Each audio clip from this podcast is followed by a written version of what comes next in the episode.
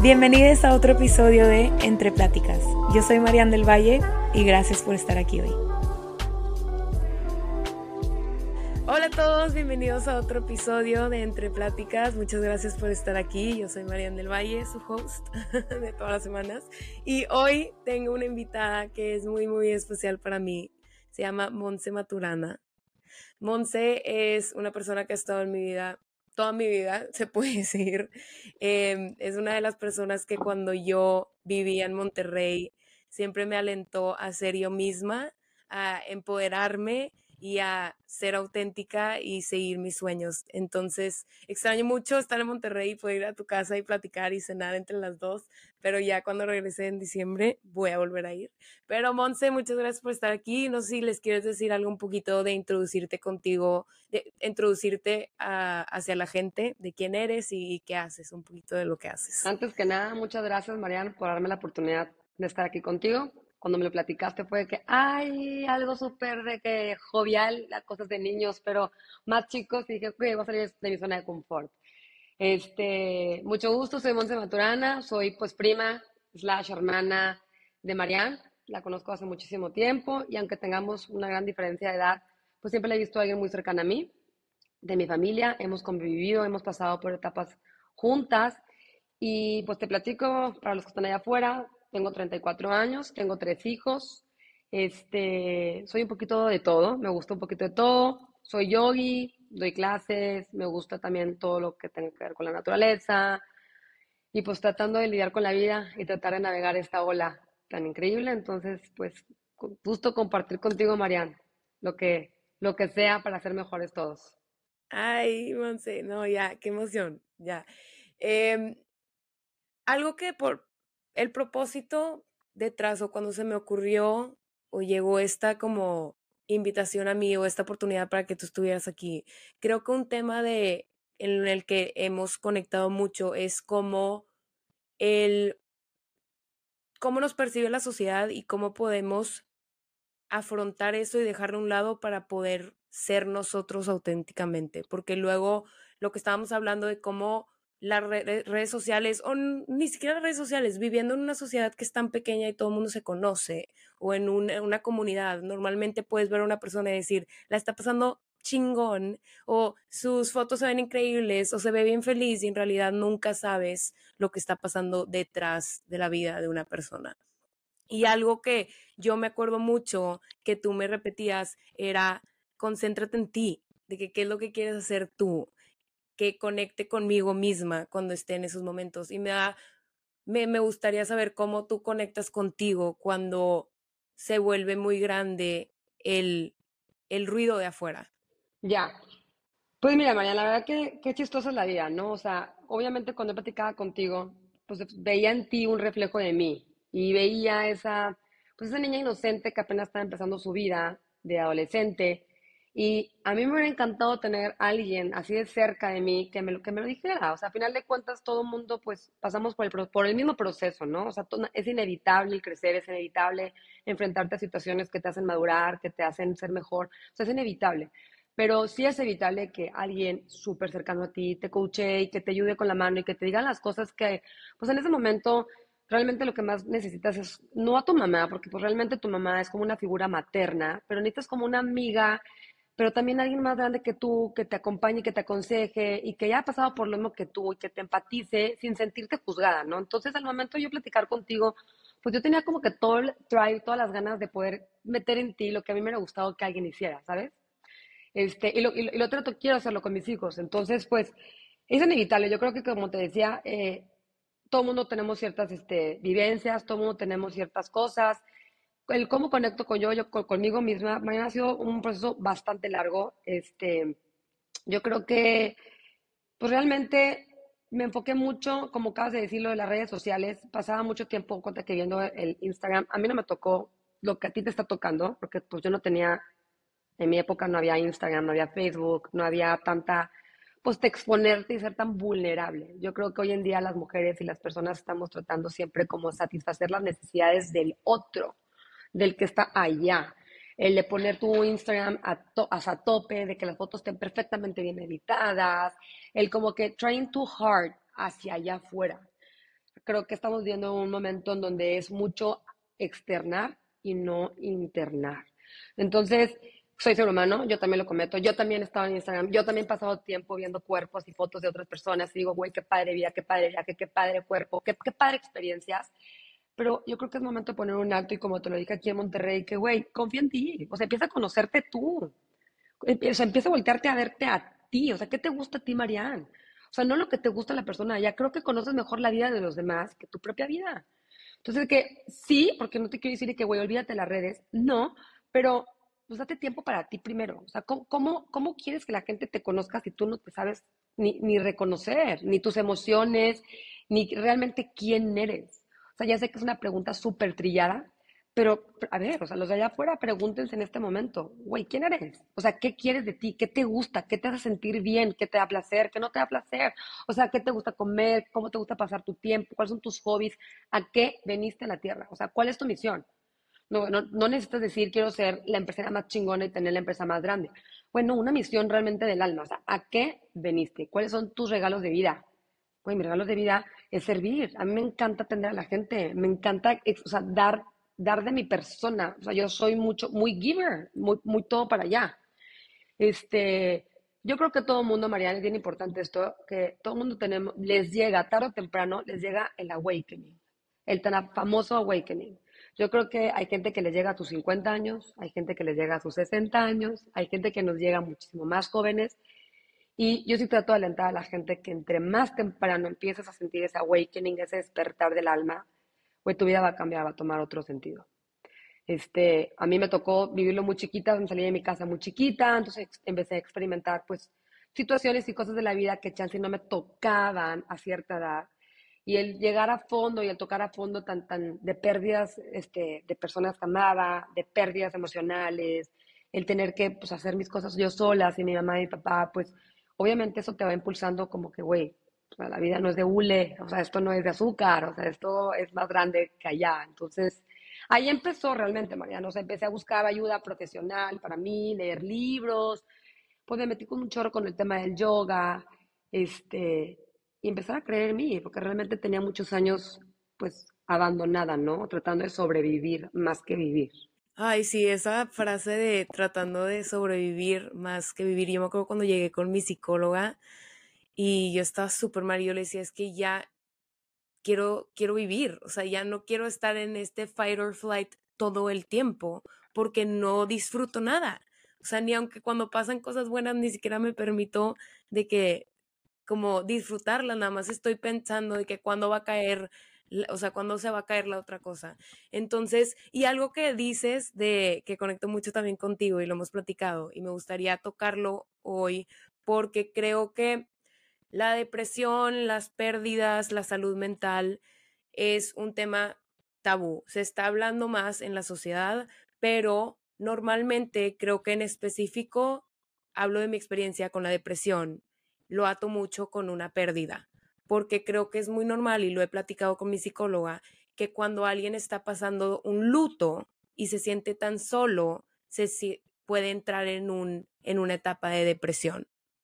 Y quería ver si nos podías platicar un poquito de tu experiencia con la pérdida, con esas pérdidas que estabas platicando, tu pérdida emocional o ya sea pérdida de un ser querido, que te llevó a una época tal vez de soledad en donde te sentiste, sentiste que tu salud mental no estaba en su mejor momento, porque creo que es muy común.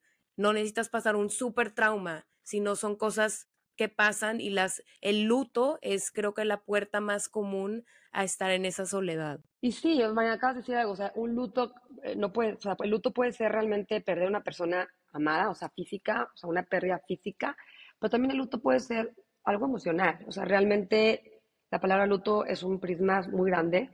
Este, obviamente, te voy a resumir todo, como que toda mi información de que es súper en corta porque es muy larga, pero bien curioso, porque pues bueno, tú no eres mamá, pero el hecho de ser mamá también es un luto.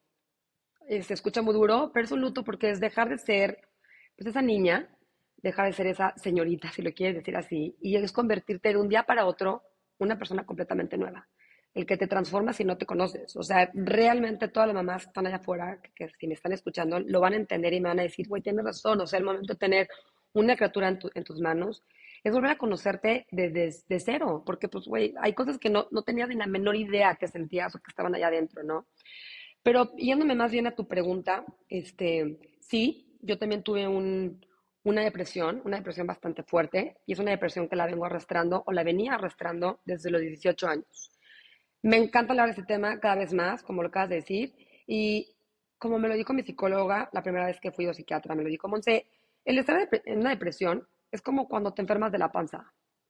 Cuando tú te enfermas de la panza, se, enferma un órgano, se enfermó tu órgano del estómago, necesitas medicinas para que tu panza se, se sane. Fue lo mismo con la cabeza, o sea, estás enferma o sea, tu cerebro ahorita está enfermo, le está faltando un químico, o sea, no eres tú, le está faltando un químico para que tú puedas procesar mejor la información que está pasando a tu alrededor. O sea, ayuda a que tu cerebro tome una medicina, se sane y con terapia y a lo largo del plazo va a muchísimo mejor.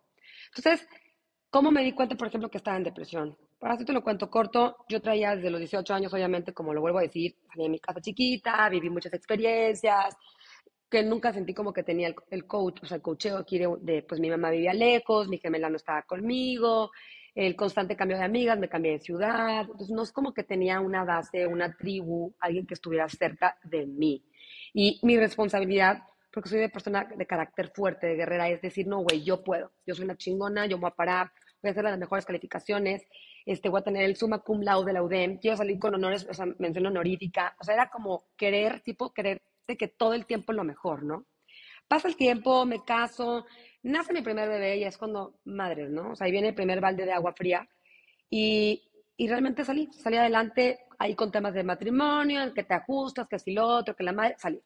Luego viene Mía, eh, mi segunda gorda, y por ser niña, yo no sé qué pasó, pero el momento de ser niña, te juro que viene a despertar y a revolucionar adentro de mí algo que en ese momento no entendía. De que, güey, o sea, ¿qué pedo? O sea, nació esta niña y haz de cuenta que se está, también nació algo en mí. O sea, algo se movió de mi infancia, se empezó a remover cosas de mi pasado, se empezaron a remover, pues, dolores, se empezaron a remover, no sé, güey, ciertas cosas que decía, esto no tiene que ver con mía, o sea, esto es algo mío que mía me está despertando, o sea, que mi hija me está despertando, pero no es ella, o sea, soy yo. Entonces, fue la primera vez que tengo un encuentro con una terapia formal, con la psicología, una terapia de sanación, fuertemente, realmente sanación. En esa terapia había visto cosas que jamás había percibido de mi pasado, de mi infancia. Literalmente fue increíble poder ver en esa terapia perdonar a mi niño interior, perdonarme, amarme y aceptarme. Y al momento de yo hacer eso, literalmente hace cuenta que corté un listón y evolucioné como persona y corté esa vibra hacia mi hija. Mi, relación con ella fue diferente, mía fue una niña diferente, dejó de llorar, era demasiado berrinchuda, o sea, todo cambió. La vida sigue, me vuelvo a embarazar, viene pandemia, viene Max, me embarazo de Max, Max fue perfecto, todo increíble, el posparto también súper bien, según yo estaba como que a toda madre. Y no me preguntes después de qué pasó en la pandemia, porque tengo ahí un gap medio perdido, este, que la cosa se empieza a poner como medio tensa en mi cabeza. Había un ruidito dentro de mi cabeza que empieza todo el tiempo a hablarme en silencio, ¿no? O sea, el el que se ponía siempre como el Pepe Grillo de que nada era suficiente.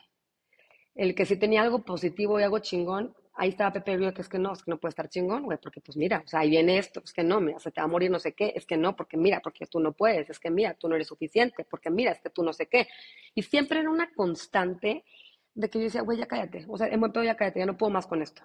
Tanto físico, o sea, el, el yo hacer tantas horas de ejercicio, pues no era porque realmente quisiera hacer ejercicio, era porque quería apagar ese pinche ruido que estaba dentro de mi cabeza, ya sabes, el exigirme tanto, el correr tanto por la vida, güey, iba por la vida, güey, desbocándome porque era con una ansiedad del futuro, el querer tipo salir de, de esta nube, ¿no? Y, y empecé a tener demasiados problemas dentro de mi casa, o sea, en mi matrimonio, ¿no? Con Alejandro, que la gente obviamente pues no veía porque veía una, una niña sonriente, veía las fotos increíbles, veía mis, mis, viajes espectaculares, mi familia, o sea, todo el mundo decía, güey, esta vieja está toda madre. Pero un día me levanto y digo, yo no quiero vivir así. O sea, esta no soy yo. Esta no soy yo. O sea, perdón, esta no soy yo. O sea, alguien muy cercano a mí, muy, muy cercano, mi cuñado, que lo amo y lo adoro, se acercó un día conmigo, que me conoce toda la vida, y me dijo, Monse, tú siempre fuiste una niña luz. Tú siempre fuiste una estrella, siempre fuiste de chiquita, siempre brillabas, a donde fueras tenías que ver con todo el mundo. Me dijo, hoy te veo apagada, o sea, te veo con tu chispa vibrando abajo. María, no sabes cómo me dolió en el alma. Te juro que dije, fue un comentario tan sencillo y tan simple que dije, pues yo lo quiero recuperar. O sea, yo, yo no soy esa persona. Entonces, bueno, empiezo a ir a terapia con esta persona, obviamente, según yo, hablar de cosas normales.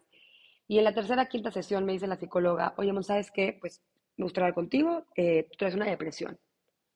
¿Qué? Yo, depresión, yo. Güey, me cagué con ella, le dije hasta lo que se iba a morir, le dije farsante, le dije, le dije todo, le dije, tú eres una farsante, nada más quieres mi dinero, que te vaya muy bien, y ella de que, pues, que te vaya bien. Se me salí del consultorio, me subí al carro, le hablé a mi hermana, a mi gemela, llorando, le dije, güey, acabo de encontrar con una persona farsante, me dijo que, que estaba en depresión, que cómo se le ocurre decirme que yo estoy en depresión, güey, o sea, yo no estoy en depresión, si no me estoy cortando las venas, no estoy en mi cama dormida, ¿Y cómo es el ser humano? Porque realmente creo que el recibir esas palabras te hace como un, algo adentro que está. Entonces dije, bueno, voy a regresar, humildemente pedí perdón, regresé y le dije, ok, estoy en depresión. Muy bien, ¿qué sigue? Pues me dijo, mira, de entrada te ofrezco que vayas con la psiquiatra, fui con la psiquiatra, hablé con la psiquiatra, y me dijo, pues sí, Monta, tú traes una depresión que la vienes arrastrando de muchos años, pero hoy tu depresión es una depresión por ansiedad. Hay muchos tipos de depresiones, Mariana, así como tú lo acabas de decir. Hay depresión por la pérdida, lo tenía yo una depresión por ansiedad. Era tanta la acumulación emocional que traía dentro de mí, era tanto el desgaste físico y emocional de tantos cambios que había vivido en, muchísimo, en muy poco tiempo, que dije, ok, voy a afrontarlo. Quiero vivir una vida mejor para mí, para mis hijos, para mi esposo, chingón. Tomo las pastillas, que yo estaba en contra de tomar las pastillas, y no te puedo explicar la magia literalmente bendita medicina, la magia que sentí, el sentir un poquito más de, de, de relief en mi cuerpo, de que, ay, güey, o sea, estaba todo el tiempo estresada, los hombros arriba, corriendo en chinga, eh, todo, era muy irritable, todo, todo, era, todo era negativo dentro de mi cabeza, güey, sentía que me estaba carcomiendo el cuerpo.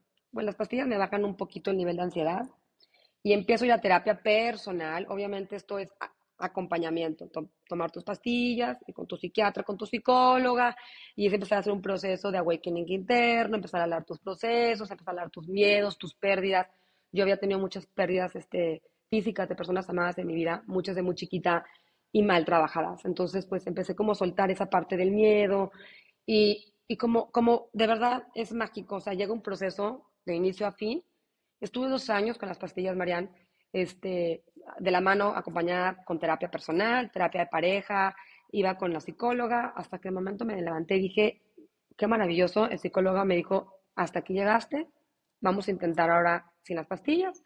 Me acabo de quitar las pastillas hace que unos nueve meses y te puedo decir que, que, que espectacular, o sea, ¿por qué la gente no pudiéramos todos tener esa oportunidad de empezar a vivir realmente tu vida así, como te la mereces vivir, a eso viniste, a vivirla con plenitud, güey. O sea, no, no con esa pinche ansiedad y con angustia en el corazón de quererte quitar la vida, de que si no vales mucho, que si vales poco, que si él te dijo, no te dijo, güey, ya, o sea, te vale madre a todos los que están allá afuera. Te vas a morir algún día.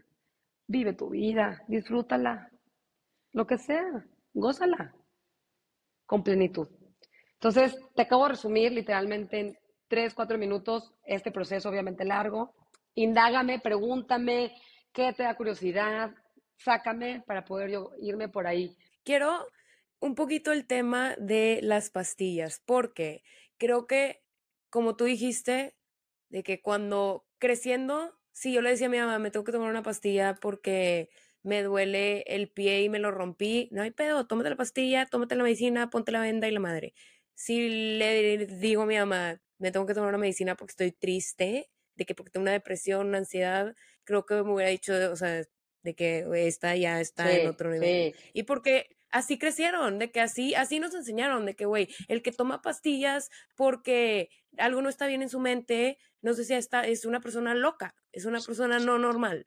Y ese es el miedo, es el miedo, es el estigma, tipo una pastilla, trae todo este estigma detrás que tú tienes que hacer el, trabajo para quitarle ese estigma a las pastillas para que te ayuden a ti. Y ese estigma viene atado a la comunidad, entonces es súper difícil y me da mucha curiosidad ¿Qué fue lo que despertó en ti de que, cómo empezaste a quitar ese estigma con las pastillas? Fue, un proceso, de Mariana, o sea, es que sí está cañón, o sea, decir que te vas a tomar una pastilla, güey, la gente es como que, güey, está loquita, ¿Sí me entiendes? De que, güey, tiene temas. O sea, Sí. güey, es, un, es un Advil. El Advil te cura la- el dolor de cabeza. O sea, la pastilla te va, a quitar- te va a ayudar a regular algo que tú no puedes controlar. O sea, simplemente es algo que tu cuerpo no está generando. Fue tan así que te lo platico. O sea, me acuerdo que cuando me dijo que iba a tomar pastillas fue que yo pastillas, madres, ¿cómo le voy a decir a mi mamá? ¿Y, y, y cómo le voy a decir a Alejandro? ¿Y cómo le voy a decir a mi familia que voy a tomar una pastilla? Que, güey, no mames. O sea, güey, estuve tipo literalmente semanas rompiéndome el cerebro hasta que dije, fuck off. O sea, al que le guste y el que no le guste, que sea momento perfecto para depurarme de las personas que no me sirven y ese momento perfecto para poder decir, esta soy yo, te gusta, súbete a mi camino, no te gusta, hazte para allá. O sea, ya, I'm done. Agarré literalmente a Marian, agarré con Alejandro, le, fuimos a caminar le dijo, yo sabes qué, tengo que hablar contigo. Y él de que bien preocupado del asunto, de que qué está pasando. Le dije, no, simplemente fui a terapia, me dijeron que tengo que tomar unas pastillas. Este, estoy bien, decidí tomármelas y me quiero dar la oportunidad. Güera, te felicito, estoy contigo, lo que necesites de mí, estoy a tu lado. Superado, hablé con mi mamá y con mi papá porque es parte de la terapia. La terapia te ayuda a empezar a decir, a hablar. Güey, ¿por qué tenemos tanto miedo de hablar de nosotros? ¿Por qué tenemos tanto miedo de ser juzgados? ¿Por qué tenemos tanto miedo de ser, güey, con, con el dedo? Yo en las pláticas con mis amigas en las piñatas lo digo. Y tú no sabes la cantidad de personas, Marian, la cantidad de personas que después de yo hablar de esto me buscan en privado. Monse, ¿cómo lo hiciste? Monse, ¿con quién fuiste? Monse, eh, me siento igual que tú cuando le platicaste. ¡Ay, qué padre! Güey, qué padre poder estar una piñata y poder platicar de, de la salud mental en vez de estar platicando de cosas banales que nadie le va a servir y que te puedas parar a esa mesa y decir, güey, esta vieja me sumó. O, güey, wow, que ella pasó y lo está viviendo y superó, yo también lo puedo sentir, no soy la única. Yo también puedo pasar por ahí, no soy la única. Entonces, en el momento que me lo platican, digo, oigan, ya, come on, o sea, ya vamos a empezar a, evolucionar como seres y vamos a empezar a cortar esos patrones del, de la- de la- del pasado, del de juzgar, no juzgar. O sea, cada quien, no lo, no, no lo critico, me da mucho gusto, neta, que cada vez eh, la salud mental está más fuerte, pero queremos una sociedad nueva y queremos una sociedad que se transforme y pensemos de una manera diferente, hay que empezar a actuar diferentes y empezar a tomar decisiones completamente distintas desde ahí, de entrada. Y es como tu dolor no es ajeno a los demás. Que no se hable es otra cosa, pero el sentir no es ajeno a lo humano. O sea, estamos yendo a lo más genuino, a lo más puro de ser humano, el sentir. Y como todo eso viene desde atrás. Y, y me encanta que digas como que es nuestra responsabilidad. O sea, ya llega un punto que de chiquita, ok, que mi mamá, a mí, mi mamá no me dejaba ir al psicólogo y era de que cómo hacía el psicólogo, cómo hacía el psicólogo, por, por todos esos estigmas y era, o sea, ya lo que tú dijiste también y yo crecí también a veces pensando eso, que te iban a más a quitar el dinero, que podías platicar con tus amigas, que podías platicar con no sé quién. El platicar con un profesional es diferente y es, fue el responsabilidad mía a una edad que yo ya digo, güey, yo necesito esto para mí. Y cuando dijiste y estabas contando cuando estabas hablando con Alejandro, y esto es algo que me encantó que dijeras, me quiero dar la oportunidad, porque estás viviendo por ti y nos enseñaron a vivir por los demás. No puedo explicar la cantidad de ansiedad y estrés que me daba el simple hecho de ser percibida de manera que no quería, de que a dónde iba, eh, lo que me ponía, cómo me portaba, lo que platicaba y, y es demasiado libre, de, es, te libera, te libera de, es demasiado hermoso el sentir uno que no estás solo, que hay gente que está pasando por eso, que hay gente que ha pasado por eso y está del otro lado. Y tú dices, si ella puede, yo también. Si él puede, yo también. Y un tema que mencionaste y me encantaría platicar más de eso porque, como tú dijiste, yo no tengo la experiencia de ser mamá y creo que esa es un mundo que te abre, como tú dices, completamente otro. Y para la gente que escucha este podcast, que que son mamás. Me gustaría que platicaras un poquito más de esa experiencia en cuanto a este tema, cómo, cómo despertó en ti esta conciencia de que, ¿qué dijiste? Por mis hijos. O sea, también el que quitar esos patrones por mis hijos. Mira, te lo voy a platicar porque una vez, hace, hace en pandemia me invitaron a hacer un, un live acerca de la maternidad. Obviamente yo en el pleno live empecé a llorar y a llorar y a llorar y a llorar y a llorar porque y, y se los hablaba de lo más de lo más genuino y más tipo pues más íntimo, ¿no? O sea, te hablo de mamá, mamá, y si me estás escuchando, esto no va para todas, a muchas nos pasa, a muchas no.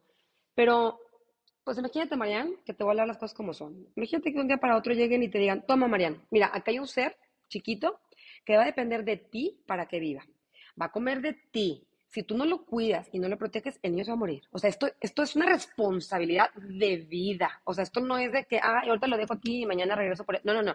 O sea, depende de ti 24/7 tus próximos, no sé, año y medio, dos, para que el niño sea suficiente para poder hablar y poder, eh, te lo dan. El cambio hormonal, físico que estás viviendo en, una, en, en un solo momento, emocional, físico, te están dando una responsabilidad de 0 a 10, güey, perdón, pero yo creo que es el trabajo más cañón que existe. O sea, o sea, es un desgaste impresionante. Es divino, amo la maternidad, quisiera tener otros seis hijos, yo pudiera feliz, pero es un trabajo que tienes que estar tú bien, mamá. Tú llegas a ver un bebé recién nacido y que, ay, chiquito precioso, qué bonito estás, mi amor, felicidades. Oye, de verdad te lo digo, cuando vayas a ver un bebé, sí, qué bonito bebé, pero pregúntale a la mamá. Agarra las manos a la mamá y dile, ¿cómo estás tú? ¿Cómo estás tú? ¿Cómo te sientes tú? ¿Cómo la estás pasando? Nos olvidamos de la persona que está en esa cama, nos olvidamos de esa mamá que está siendo transformada que está desvelada, que está cansada, que está pasando un proceso físico, lo que me digas. Voltea y pregunta esas cositas chiquitas. ¿Cómo estás, amiga? ¿Cómo te sientes? Mañana voy a venir a platicar contigo. Te pregunté, tomamos un cafecito, un panecito. O sea, esas pláticas en corto ayudan a sentirte apapachada de mujer a mujer, de, de corazón a corazón. Entonces, nace, pues como te decía, nace el primero, obviamente la, la, pues, la adrenalina de ser mamá primeriza, güey, estás despierta. O sea, todo el tiempo estás así apanicada que, güey, vaya, no está viviendo, estás, estás respirando, no sé qué, no sé qué. Entonces, es como un año y medio de, de sobrevivir con el bebé, porque no conoces nada, todo es nuevo.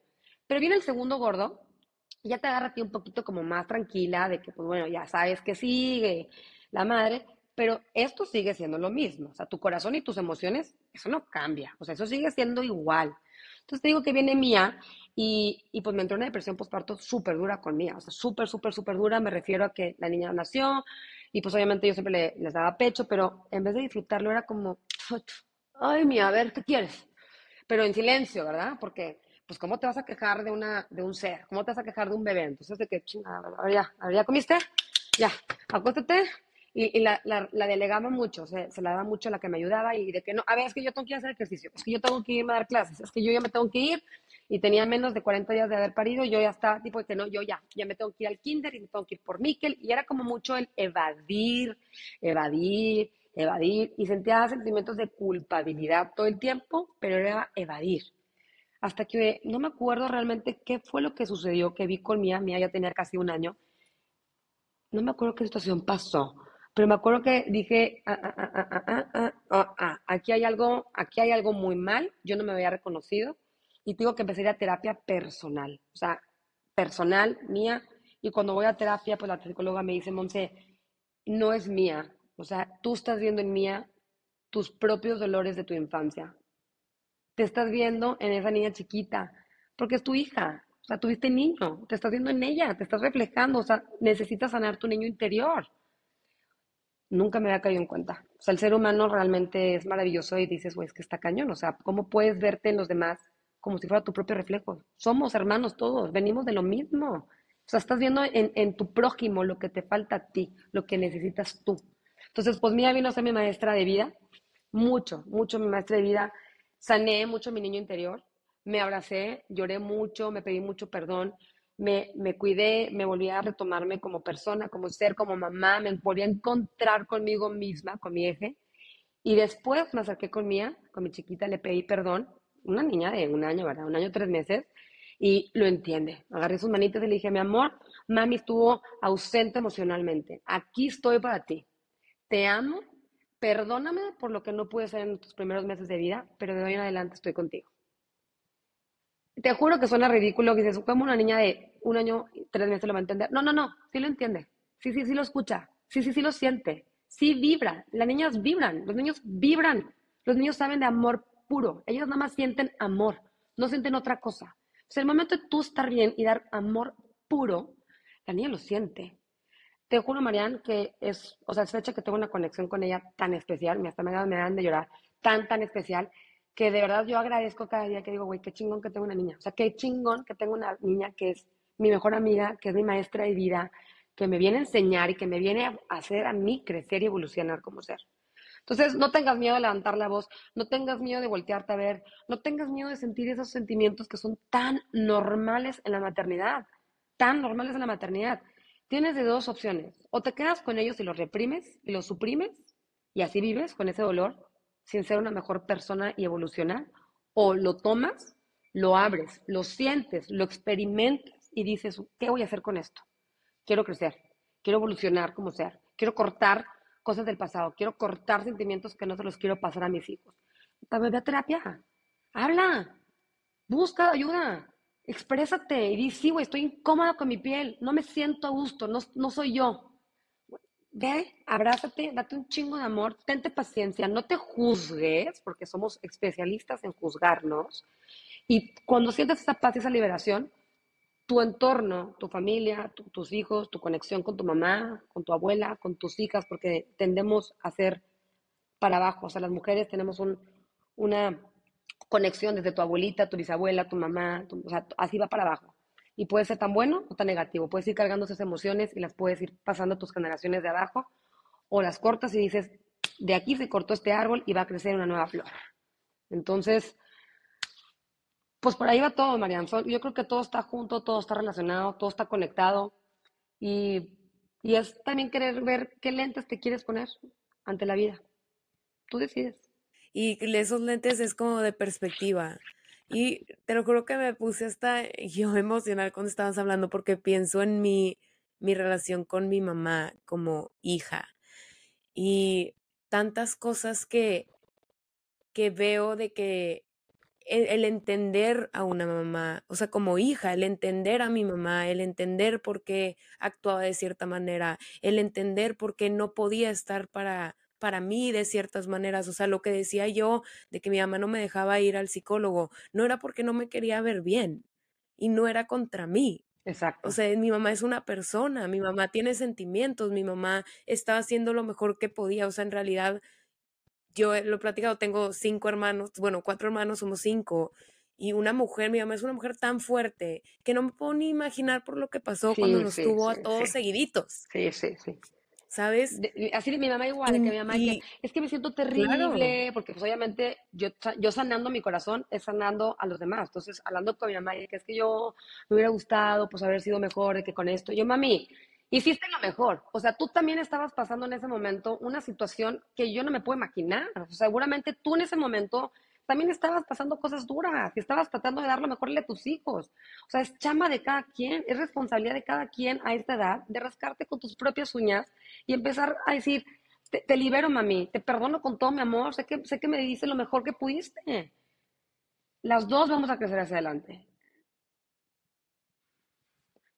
Porque lo más fácil, pues, es, es guardar el rencor o culpar, ¿no?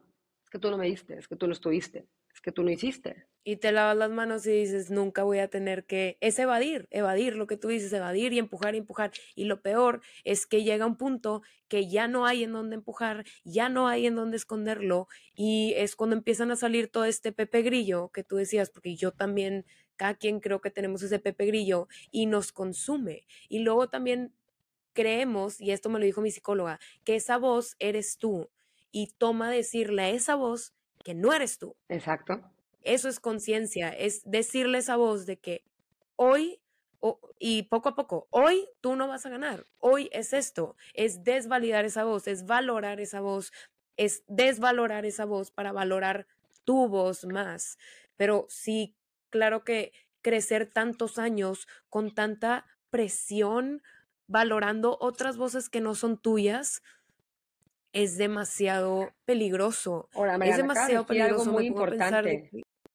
Acá es algo muy importante que sí me gustaría decirlo. O sea, yo, claro. El, el, el, no, sí, o sea, es algo muy importante que esa voz, o sea, no porque haya terapia y que ya estés de edad de alta, significa que esa voz ya se desvaneció. O sea, porque Hoy que ya no estoy tomando pastillas, hoy que me siento en, una, en un nivel de vibración alto, hoy que me reconozco como un ser humano vulnerable, que me, que me, que me quiero, hay días, Mariana, o sea, y hay días que es que pueden ser muchos, que me traiciona el interior, de que verme en un espejo, porque yo he tenido problemas con la percepción física de mi cuerpo, este, que me veo en un espejo y es de que, puta madre, pinche monte, güey, estás bien, panzón, estás bien, no sé qué, ya empezaste otra vez a engordar, ya empezaste, mira, te tragaste dos tamales, te comiste dos conchas, esa voz empieza otra vez a surgir y te juro que antes pues era más, era más débil, de que sí, güey, no mames, ya me las comí, déjame ir a correr siete kilómetros, o, güey, literalmente, déjame ir a vomitarlas, o sea, inclusive, de que, güey, déjame ir a vomitarlas, este, como algún momento pasó,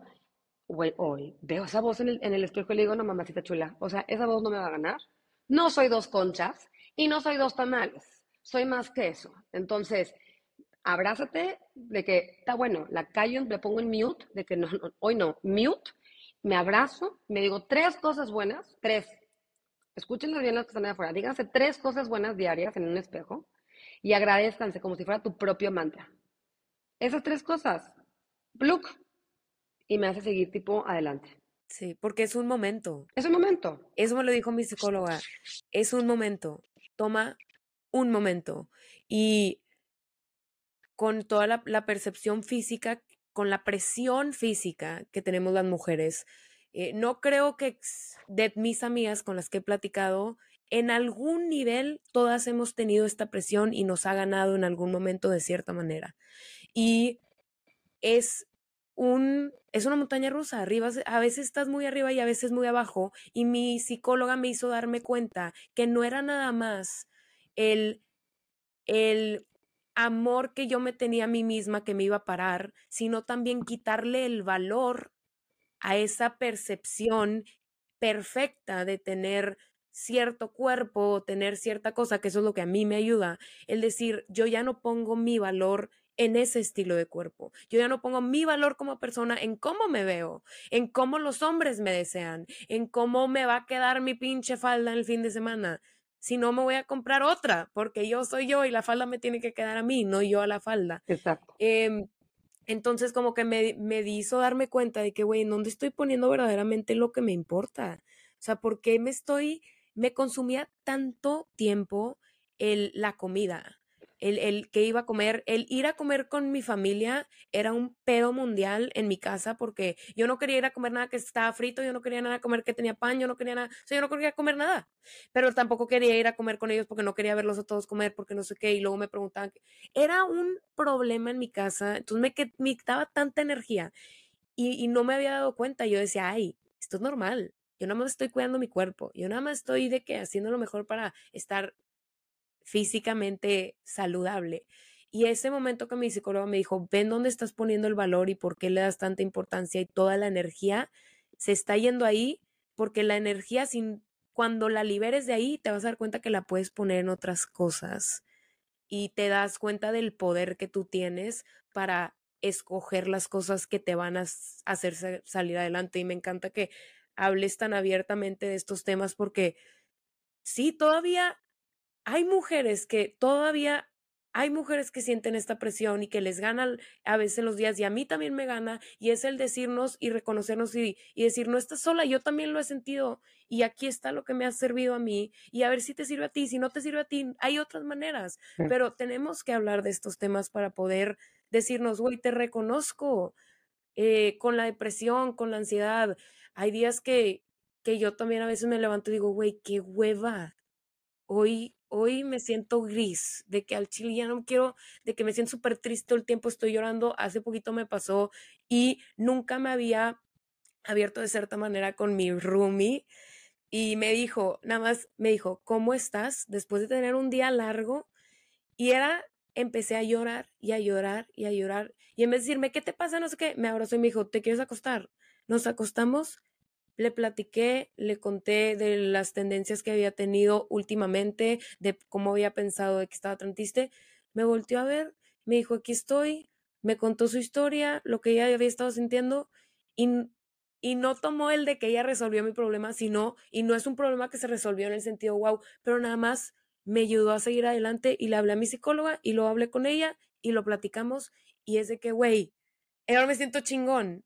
Y es como, como un momento, no dejes que un momento defina todo lo que viene porque tú decides cómo va a ser ese momento y me encanta que hables de todas estas cosas, me encanta platicar contigo en realidad, o sea, en verdad, eres, eh, para mí eres, te veo y eres alguien que yo aspiro a ser. Ay, te amo, te amo, te amo, prima, pero fíjate una cosa, sabes que ya soy yogi así, que yo entiendo, digo, esto, esto no es nuevo, güey, o sea, yo esto no lo estoy diciendo, esto no es, esto no es teoría mía, o sea, esto es algo que existe desde hace, la pirámide, eres cuerpo, mente y espíritu, o sea, no nada más eres cuerpo, si tú enfocas tu energía en un cuerpo, tu triángulo no está balanceado. O sea, eres cuerpo, con la misma energía le vas a meter a tu espíritu y a tu mente. O sea, nutre cuerpo, mente y espíritu, güey. Balance, balance.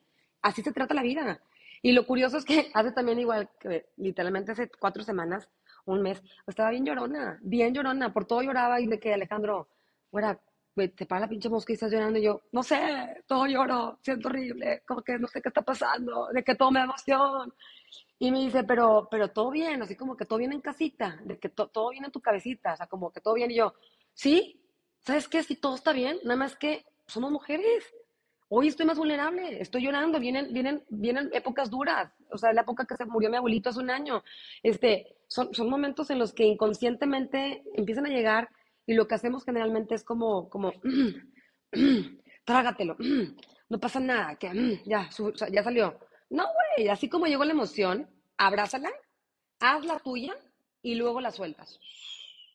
Ese es el yoga.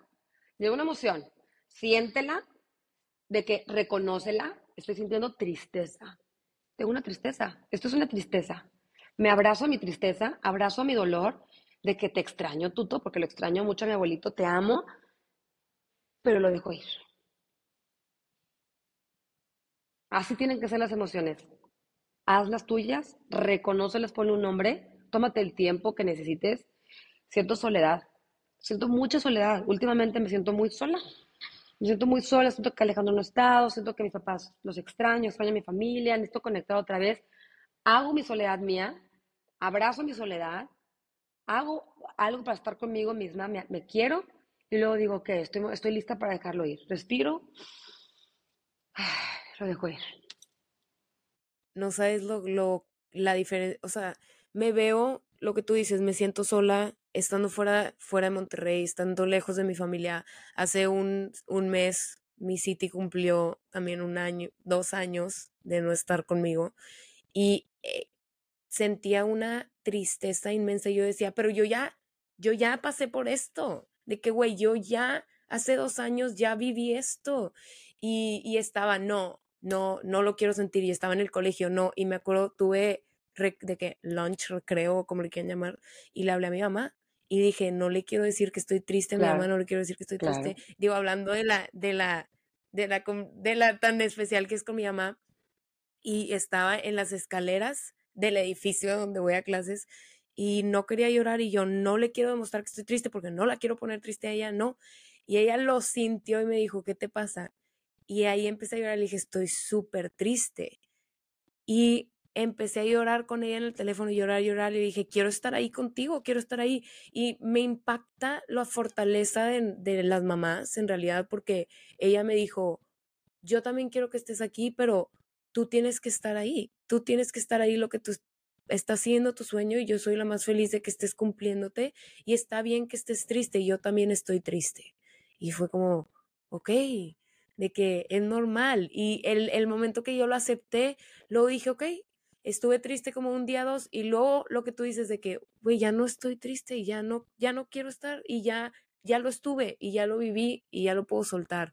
Y me encantó eso como cómo lo atas con el yoga. Creo que para mí el yoga, ahorita lo veo y lo he hecho a veces, no soy yogi, no lo practico todos los días, em, pero sí creo que mucha gente no le gusta el yoga por la incomodidad mental más que la física. Sí.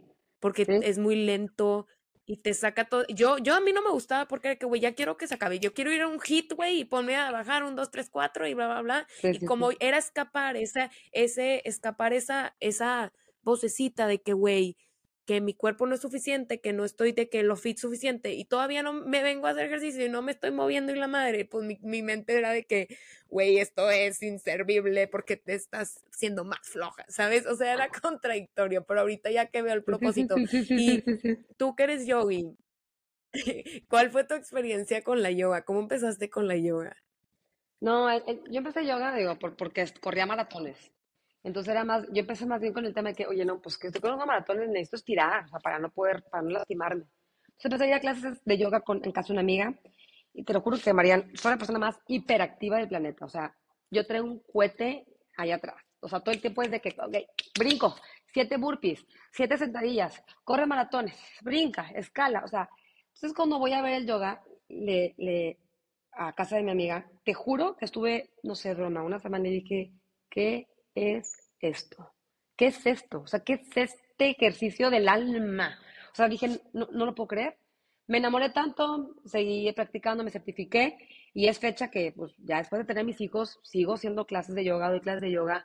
No es que sea yogi la, iluminada, pero realmente yo no dejo el yoga por, por una razón. Y se lo digo a otra amiga que tiene un centro de yoga, le digo, es que necesito conectar con mi tapete, necesito conectar con mi respiración necesito.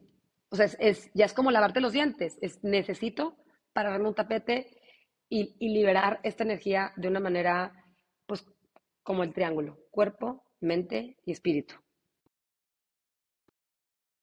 Y, antes de que... ¿Qué dirías que es lo que has encontrado en la yoga? Eh, lo que te deciría antes de que acabar con esto y cerrar el, el, círculo del tema del yoga es que, o sea, ya si tú puedes decirme allá afuera, oye, Mons, es que el yoga para mí no es pues no, o sea, yo, yo no lo hago por el tema físico, o sea, yo no lo hago porque voy a sentir que me voy a marcar o me voy a poner más, o sea, es lo de menos, o sea, ese ya es como el cherry on the cake, o sea, el, el, el, cuerpo físico en el yoga, los asanas o las posturas finales, es como que lo último. Lo importante en el yoga, y que siempre lo digo en la clase, es tu proceso, tu dedicación, tu constancia, tu disciplina, el autoconocerte, el explorarte en el tapete y poder sentir la incomodidad que estás teniendo en ese momento y tener tu control mental y decir, hoy estoy aquí, respira.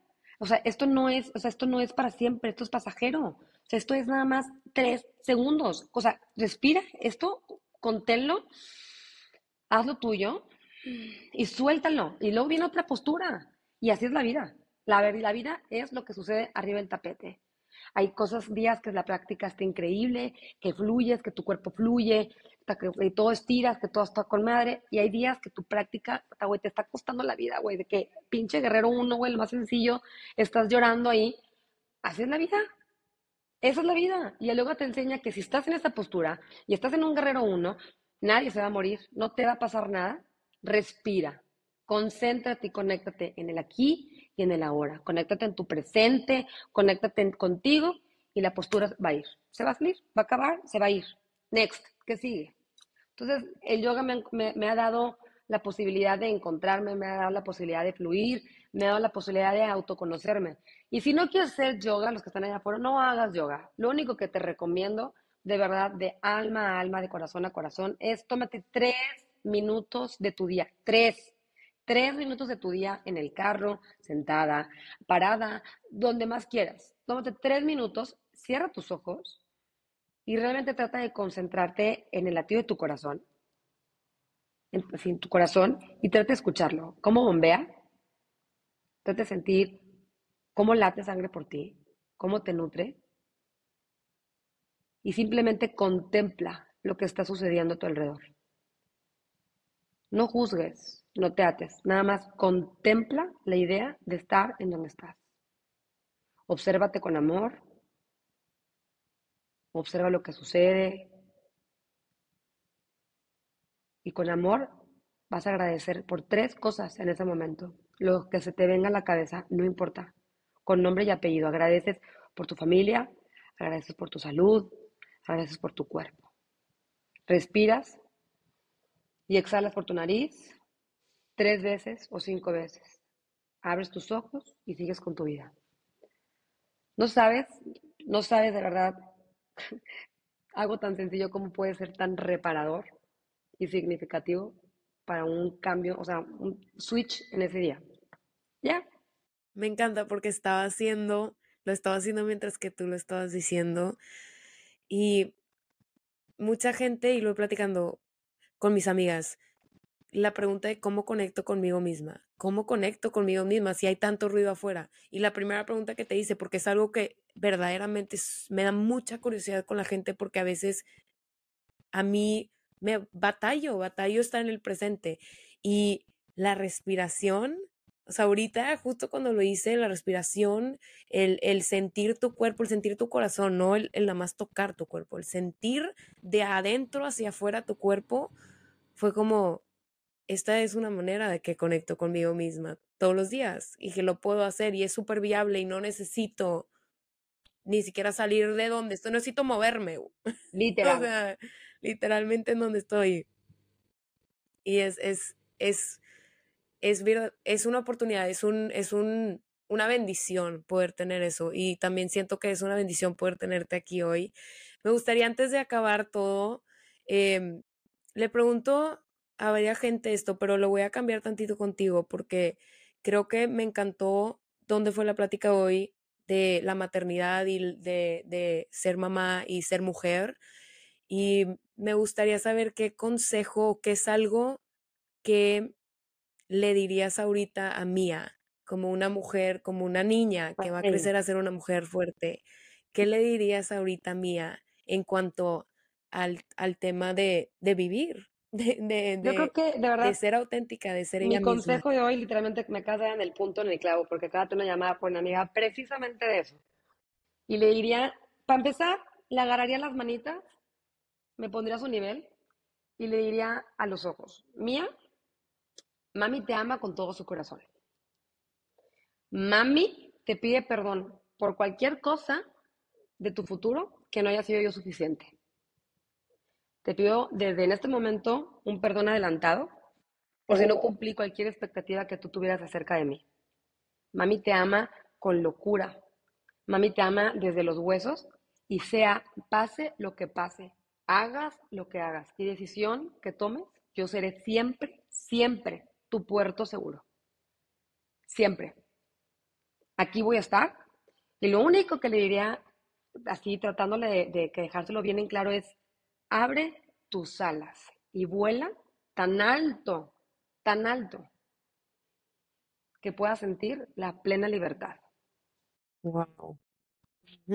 Literal, tengo, no tengo palabras. Ya que le voy a decir de que decisiones, no decisiones, no. Sé fiel a ti y vuela alto. Wow.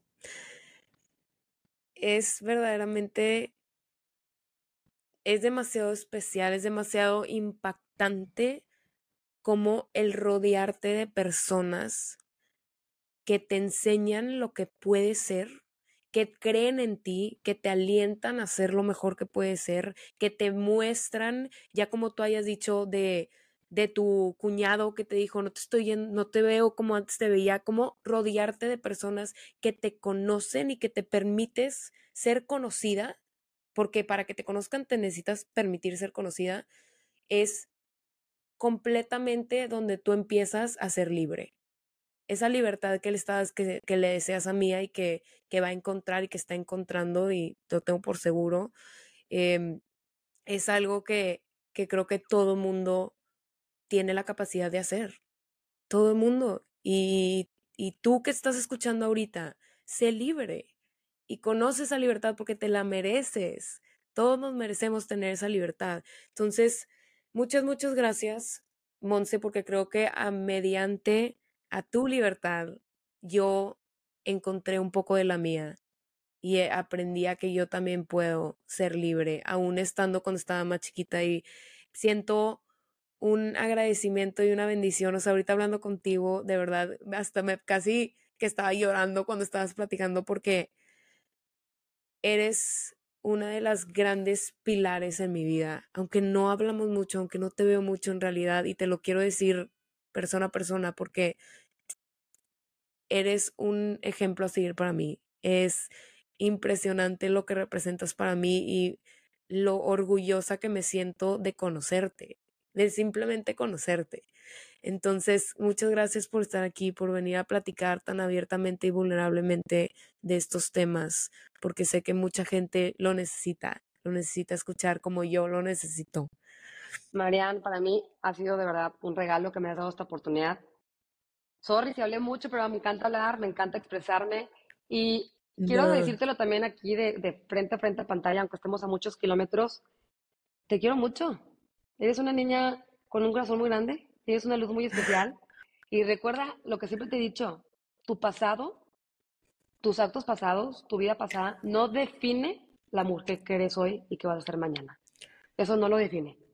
Lo define tú y lo define hoy, lo que tú quieres hoy. Y hazlo por ti, para ti. Te abrazo desde aquí, con esa carita hermosa, te abrazo, te abrazo de corazón a corazón y sabes que vienes a una llamada y sabes que te tengo un cariño muy especial. Y a todos, a tu City, y a todos tus hermanos, tú sabes que los quiero muchísimo y gracias por compartir conmigo esto. Y saludos a todos por allá afuera. Gracias. Sí, gracias a ti por estar aquí, gracias a todos por escuchar cada semana. En realidad este espacio, como decía, es un espacio para conectar, porque conectando y platicando es también en donde nos sentimos más libres y humanos y, con la seguridad y, experimentar. O sea, hay tantas cosas que puedo decir de la comunicación y la conexión, pero en realidad, gracias desde el fondo de mi corazón por estar aquí. No tomo esto como un hecho, es un privilegio para mí que escuchen y que estén aquí. Estoy sumamente agradecida y espero que regresen la siguiente semana para un nuevo episodio. Los quiero mucho. Y recuerden, el contenido de este episodio no tiene como propósito reemplazar la ayuda o información de un médico o profesional calificado. Ni yo ni mis invitados somos profesionales calificados, médicos o pretendemos serlo. Todo lo mencionado en este episodio viene desde la experiencia y con el propósito de entretener y conectar con los demás. ¿Entendido? Listo. Nos vemos la siguiente semana. Gracias.